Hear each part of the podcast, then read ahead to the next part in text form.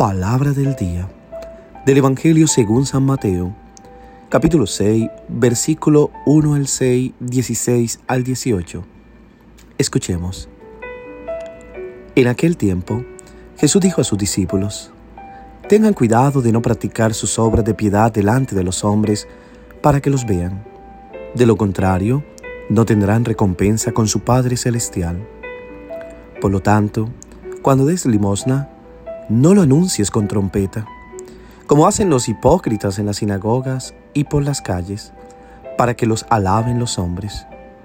Yo les aseguro que ya recibieron su recompensa. Tú, en cambio, cuando des limosna, que no sepa tu mano izquierda lo que hace la derecha, para que tu limosna quede en secreto, y tu Padre que ve lo secreto te recompensará. Cuando ustedes hagan oración, no sean como los hipócritas a quienes les gusta orar de pie en las sinagogas y en las esquinas de las plazas, para que los vea la gente. Yo les aseguro que ya recibieron su recompensa. Tú, en cambio, cuando vayas a orar, entra en tu cuarto, cierra la puerta y ora ante tu Padre que está allí en lo secreto. Y tu Padre que ve lo secreto, te recompensará. Cuando ustedes ayunen, no pongan cara triste como esos hipócritas que descuidan la apariencia de sus rostros para que la gente note que están ayunando. Yo les aseguro que ya recibieron su recompensa.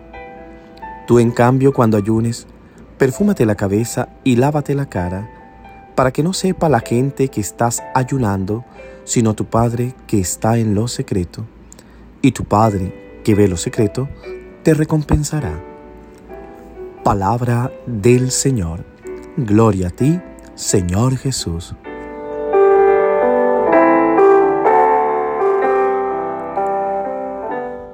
¿Qué tal mis queridos hermanos y hermanas? Con gran alegría te acompaño en el meditar de la palabra, del Evangelio, de esta buena noticia que Jesús trae para tu vida hoy, deseando que realmente la palabra de Dios cale en lo más profundo de tu corazón y nos ayude a cambiar de actitud, de mentalidad, a comprender la grandeza del amor de Dios que a través de su palabra nos comunica.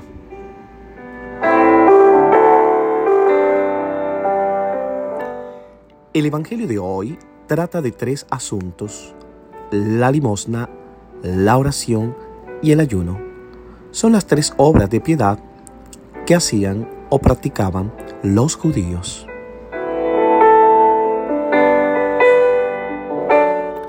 Dice así, tengan cuidado de no practicar sus obras de piedad delante de los hombres para que los vean. De lo contrario no tendrán recompensa con su Padre Celestial. Qué bello es leer hoy este pasaje del Evangelio de Mateo en el que recordamos a un joven santo, San Luis Gonzaga, quien mejor que él podía saber lo que significaba vivir en la búsqueda constante de admiración. De hecho, descendiente de la noble familia Gonzaga. Luis también estaba destinado a convertirse en un príncipe, un notable, un hombre puesto en el escenario de la historia. Pero en cambio, elige seguir al pobre Jesús y lo deja todo, renuncia a sus títulos y se hace religioso jesuita. Morirá como cualquier enfermo durante la peste de Roma, contagiado por algún pobre a quien había ayudado al borde de un camino. He aquí un brillante ejemplo de lo que significa vivir bajo los ojos de Dios y no bajo la mirada de los hombres.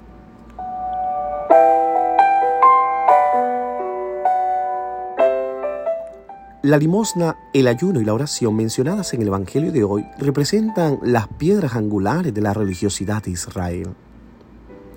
Jesús trata de purificarlos de las tentaciones, de vivirlo como una manera de lucirse y no como una manera de aprender a ser verdaderamente creyentes.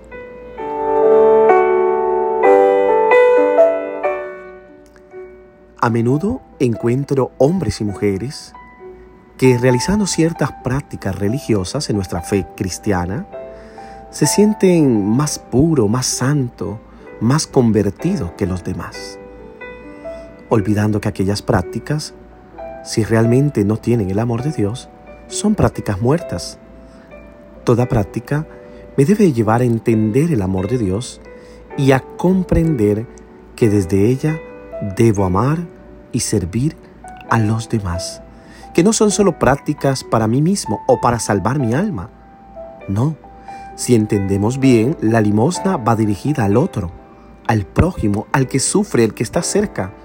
El ayuno es para una conversión. Recuerda, ayuno sin oración es dieta. Y no se trata de hacer ayuno para salvar el alma y descuidar el cuerpo. Esto sí que sería un pecado. Hay que cuidar el templo que nos ha dado el Señor, que es nuestro cuerpo, y en él habita el Espíritu Santo. Y la oración es la que nos comunica con Dios.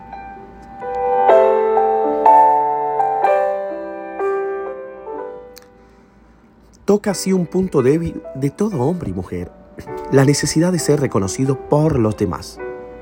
En realidad esta necesidad es una necesidad humana. Todos necesitamos sentir una mirada positiva sobre nosotros. Pero esta necesidad no puede ni debe empujarnos a vivir buscando solo la aprobación de los demás.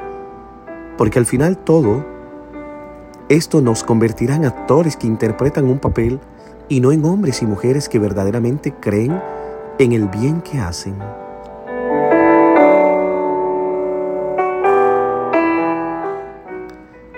No tanto lo que hago, sino por qué lo hago. Esto es lo esencial, el qué indica la dirección. El por qué nos da un sentido de dirección. Puedo hacer muchas cosas hermosas, pero en un momento determinado tengo que preguntarme, ¿Por qué hago estas cosas?